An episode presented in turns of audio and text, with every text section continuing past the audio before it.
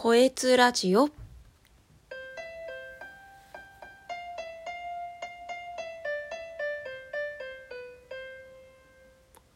こんにちは、こえつです。9月15日、水曜日を迎えました。皆様いかがお過ごしでしょうか？この番組は暮らしの中に役立つかもしれない情報を発信する番組となっているんですけども、今回は私、自転車が乗れない大人というのをですね、えー2ヶ月ほど前に収録したんですけど、実はこの度自転車焦げるようになりましたイエーイイエーイ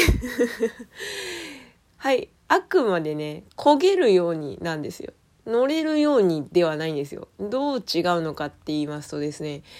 まあ、まっすぐ進まないんですよね。まだなんかちょっと、ふらふらふらふらしてしまうというか、うん、でもなんかちょっと安定が足りなくて、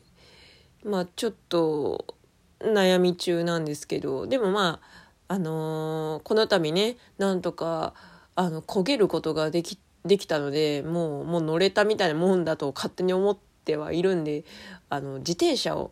購入しまして、まあ、届き次第また、ちょっと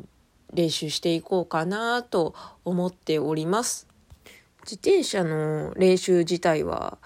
この夏の間はね、7月、8月の間は暑かったので避けていたんですけど、だいぶもう涼しくなりましたからね、あの、やろうかなと思って、あのちょっとね、20分ぐらいかけて公園、広い公園まで自転車を押してですね、えーなんとか練習をしまして、